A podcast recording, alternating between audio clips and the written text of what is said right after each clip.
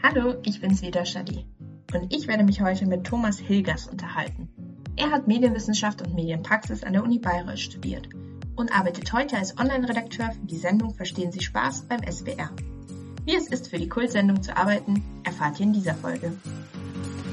Beyond Bayreuth. Medienwissenschaftsstudierenden auf der Spur. Hallo Thomas, ich freue mich sehr, dich heute hier virtuell zu Gast zu haben. Stell dich zu Beginn gerne kurz vor. Wer bist du, wo wohnst du und vor allem, was machst du beruflich? Ja, also ich freue mich auch super, dass ich äh, hier mit dabei sein darf. Ich finde das Projekt klasse und ich bin der Thomas. Ich äh, habe in Bayreuth studiert, wohne zurzeit in Baden-Baden und ja, bin beim SWR als Online-Redakteur angestellt. Ja, vielen Dank. Dann bleiben wir doch gleich mal beim SWR. Also ich habe gesehen, der SWR ist ja relativ groß. Es gibt verschiedene Abteilungen. Ich habe gesehen SWR Sport, SWR Wissen, Heimat, aktuell. Wie ist das Ganze denn gegliedert und wo bist du tätig? Also genau, es gibt äh, den SWR in Baden-Baden und es gibt auch noch verschiedene Standorte, natürlich auch noch in Verbindung mit denen in, in Rheinland-Pfalz ähm, und eben Baden-Württemberg. Und ja, ich bin im Haus des Fernsehens angesiedelt und dort in der Abteilung, also Unterhaltung und speziell in der Abteilung Show äh, und Musik. So ungefähr kann man das so einordnen. Ja, das klingt interessant. Und jetzt hast du gesagt, du bist im Haus des Fernsehens, bist dort aber als Online-Redakteur tätig. Was heißt es denn dann? Was genau machst du gerne auch, ähm, wie dein Arbeitsalltag aussieht? Also genau, es gibt das Haus des Fernsehens, es gibt auch noch Radiosender bei uns, also SWR 3 sitzt auch in Baden-Baden, das Ding zum Beispiel auch. Und ja, als Online-Redakteur den Arbeitsalltag, ich weiß gar nicht, also wo man anfangen soll, weil das tatsächlich sehr, sehr vielseitig ist. Also morgens erstmal einen Tee. Nicht Spaß. Aber ähm, das, das muss auf jeden Fall sein. Genau. Und äh, ansonsten fange ich immer an, dass ich erstmal das Community Management tatsächlich durchgehe. Also zu einem Aufgabenbereich gehört tatsächlich auch die User-Anfragen zu beantworten.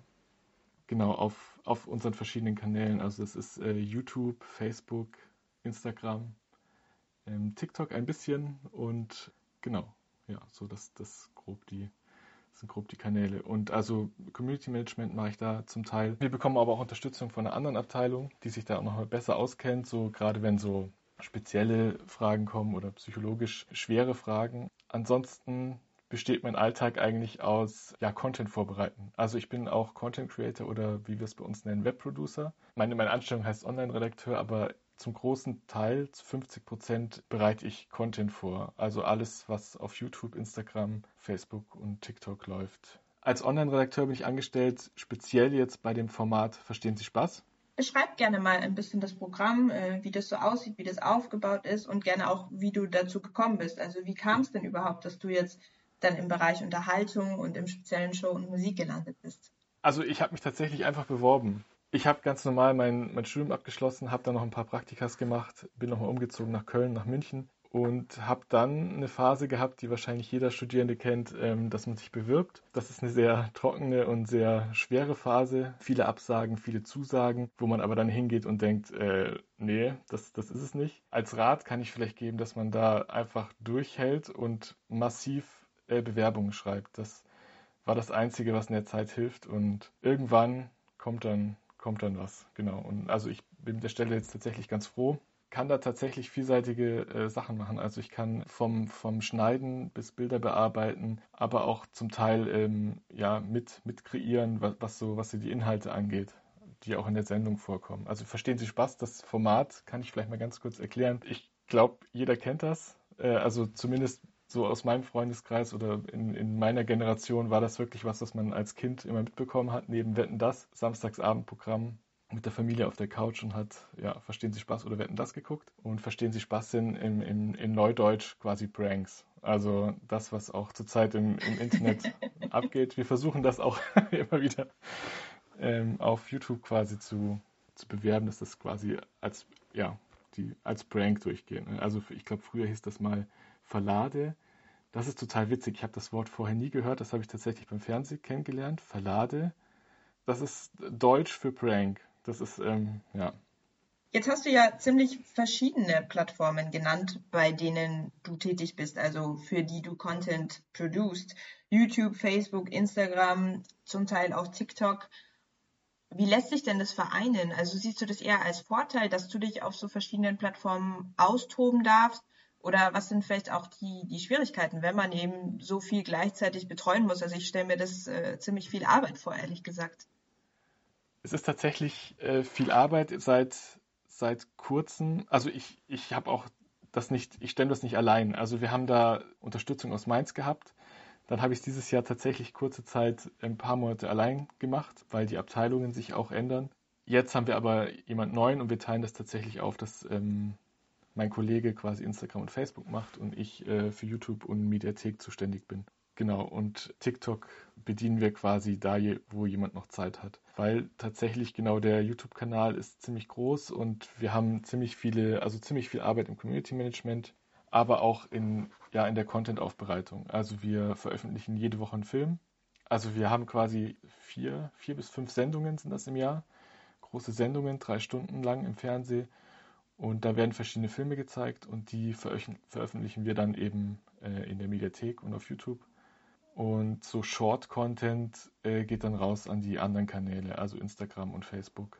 Und ja, wir haben dann einen Redaktionsplan und schauen halt, was wir veröffentlichen. Und dann ja, wird der Content produziert, also kreative Memes gemacht. Und ja, also eine Schwierigkeit ist auf jeden Fall, die verschiedenen Kanäle zu bedienen. Das ist wirklich eine Herausforderung. Besonders weil jeder einzelne Kanal mittlerweile halt fünf oder sechs verschiedene Ausspielwege hat. Also Instagram hat nicht nur Posts, sondern hat Reels, hat äh, IGTV ist jetzt, glaube ich, äh, weg, aber Video und ja, die, die Bildposts, ähm, dann gibt es noch Guides und so und das ist bei jeder Plattform, gibt es da nochmal zig Ausspielwege und die müssen alle bedient werden. Dafür braucht man Zeit und das merkt man immer wieder. Und ähm, genau, auch, auch Zeit für, für zum Kreativsein ist tatsächlich so ein, so ein Faktor, der manchmal ähm, an Grenzen stößt. Aber ja, wie gesagt, also das, das Thema gefällt mir super gut. Also manchmal sitzt man da und schaut sich ein Video an. Dann gibt es so eine Phase, wo man sich denkt, hä, was für ein, was für ein Scheiß. Und irgendwann äh, schaust du es halt zum zehnten Mal an und findest dich selber unterm Tisch wieder, weil du vor Lachen nicht mehr kannst. Hast du denn ein Beispiel, anhand dessen du uns irgendwie vielleicht zum einen den Entwicklungsprozess so ein bisschen erläutern kannst und auch einfach irgendeinen Prank, der super witzig war, damit man sich so ein bisschen vorstellen kann, in welche Richtung das geht.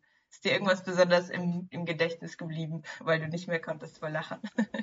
Ich weiß, es gab mal so einen Abend, da war ich wirklich, gut, das sind auch eh alle im Homeoffice. Ich ähm, war dann ab und zu im Büro, das sagt euch ganz am Anfang noch. Da gab es wirklich einen Film, der hat halt ähm, in, im kölschen Dialekt hat der, der, geredet und der wurde halt ja geprankt von, von diesem, ich weiß nicht, ich glaube, den kennen auch manche Kurti, das ist so ein Automat. Äh, genau, das ist so eine Handpuppe, die die Leute zur Weißglut treibt, indem sie halt ähm, tausend Fragen stellt. So. Das ähm, wurde damals, glaube ich, mega viel gemacht jetzt nicht mehr. Wir veröffentlichen aber neben den aktuellen Filmen auch die Klassiker, um einfach nochmal auf unsere Geschichte, also 40 Jahre gibt es die Sendung jetzt, einfach das nochmal, nochmal die Old but Gold äh, Filme rauszuholen. Und da gab es wirklich, also es war schon längst nach Feierabend. Ich musste aber noch diesen Post fertig machen und da war wirklich dann so ein Moment, dass ich allein im Gang war und musste so laut lachen, weil der Typ auf dem, also wenn du das, wenn du das Kölsch halt ein paar Mal hörst, dann ist es okay, aber wenn du es dann halt zum 20. Mal hörst, dann fängt irgendwas an, sich zu setzen und zu festigen und dann kannst du einfach nicht mehr. Und dann habe ich, ja, musste ich erstmal eine Viertelstunde lang lachen, bevor ich dann wieder weiterarbeiten konnte. Das ist doch schön, vor allem wenn es schon nach Feierabend war. Genau.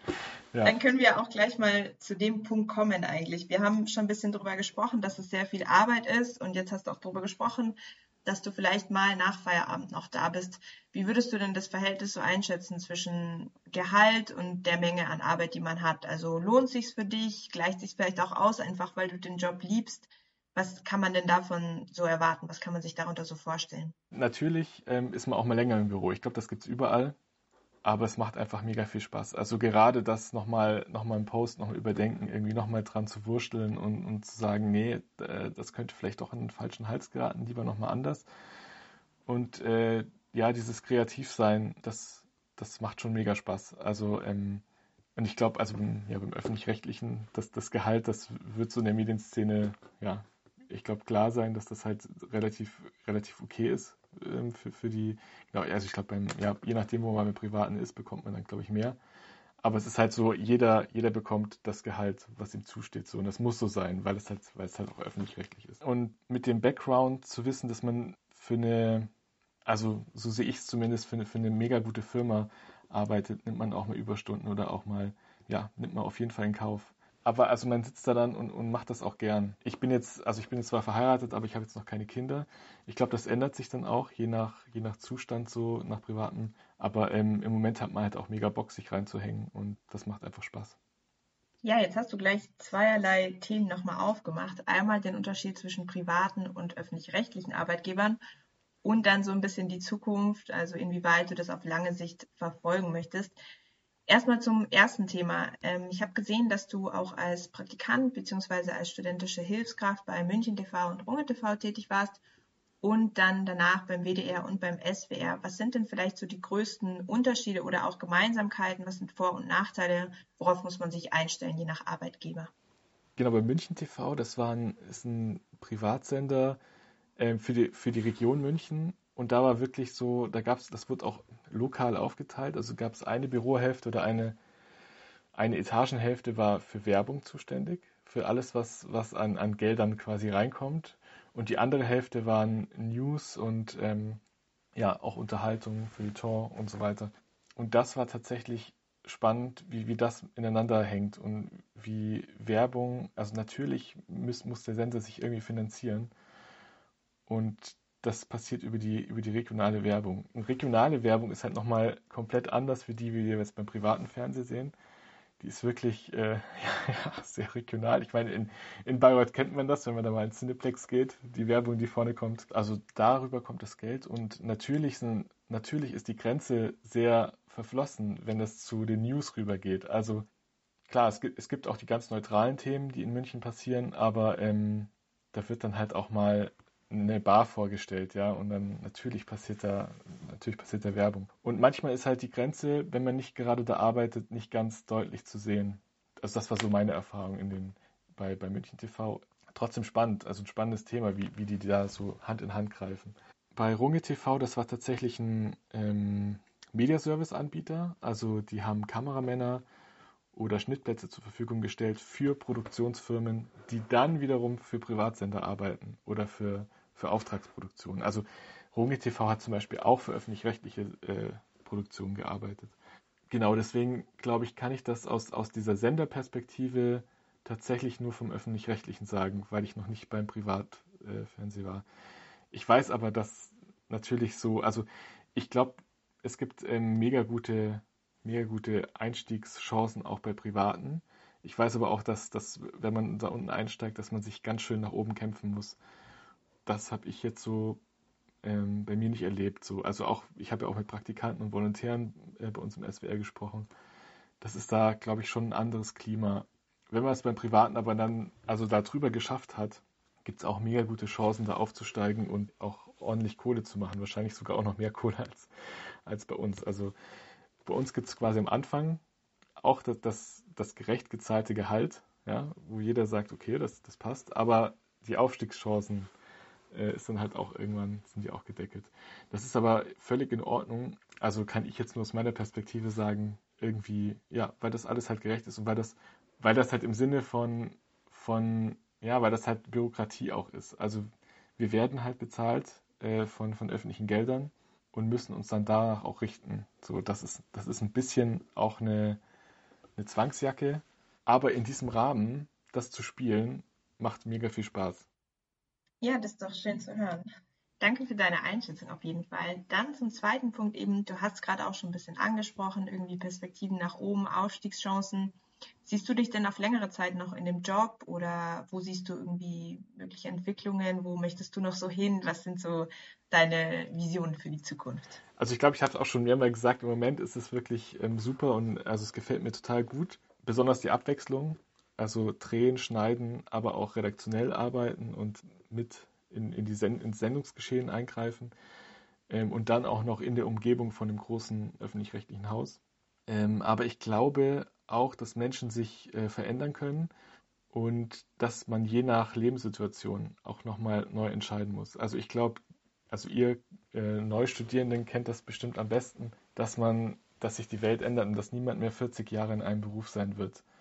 Also jeder muss nochmal switchen können und ähm, das, der, das ist Berufsalltag. So, dass man, dass man heute hier, morgen da schon auf längere Zeit irgendwo bleiben kann, aber dass man sich nochmal auf jeden Fall beruflich ändern kann. Und also das, ich glaube, das hat auch was so mit der persönlichen Einstellung zu tun und mit unserer Welt. So, wir sehen andere Berufe jeden Tag und also sich für einen Beruf zu entscheiden, ist, glaube ich, das will auch keiner mehr so. Also man findet das gerade cool, man, man nimmt was mit, man kann was lernen, man bringt sich ein und irgendwann will man vielleicht auch noch was Neues entdecken. Und ähm, im Moment sehe ich das auf jeden Fall gerade nicht. Im Moment will ich auf jeden Fall da bleiben und das gefällt mir mega gut. Aber ich weiß nicht, wie ich in, was ich in fünf Jahren davon halte. Und dann kann es gut sein, dass man sich auch nochmal umentscheidet. Das ist doch ein schöner philosophischer Abschluss unseres Hauptteils tatsächlich auch schon. Vielen Dank für die Einblicke und vor allem für, für deine Einschätzung, weil es ja irgendwie auch das ist, was den Podcast ausmacht, einfach zu hören, wie es den Leuten dabei geht, wie sie sich fühlen und was ihre ganz persönlichen Erfahrungen sind. Und jetzt kommen wir zu unserem Abschlusstalk.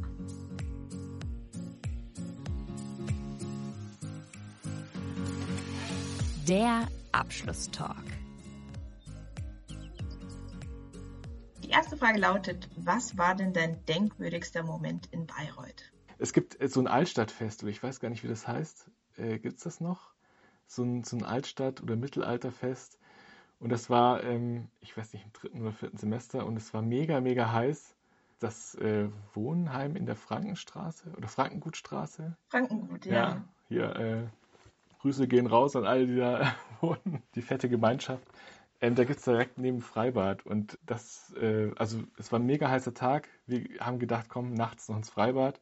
Und dann war da einfach eine mega fette Schlange und man musste anstehen, um nachts ins Freibad zu können. So. Und ja, das war, also das wird mir auch ewig noch in Erinnerung bleiben. Das war ein cooler Tag mit einem grandiosen Abschluss, ja. So. ja, es klingt auf jeden Fall sehr nach Bayreuth. Dann die nächste Frage. Würdest du es nochmal studieren, MEWIP in Bayreuth?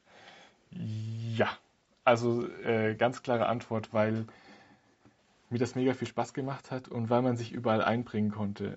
Also es heißt ja Medienwissenschaft und Medienpraxis, aber also die Praxis, die kann man auch umgehen. Das, das habe ich auch äh, ganz oft gesehen und das also ich, ist auch okay, wenn man wenn man da nicht so dafür brennt, dann dann muss man da nicht einsteigen und kann das Studium trotzdem bestehen und ähm, hat eine mega, die, die ich auch sehr wichtig finde, eine mega theoretische Sicht auf die Medien, die man glaube ich auch braucht. Aber wenn man Bock hat, dann findet man da alles. Also ich glaube, das ist tatsächlich noch besser als in der Großstadt, wo du dich verlierst in einem Angebot.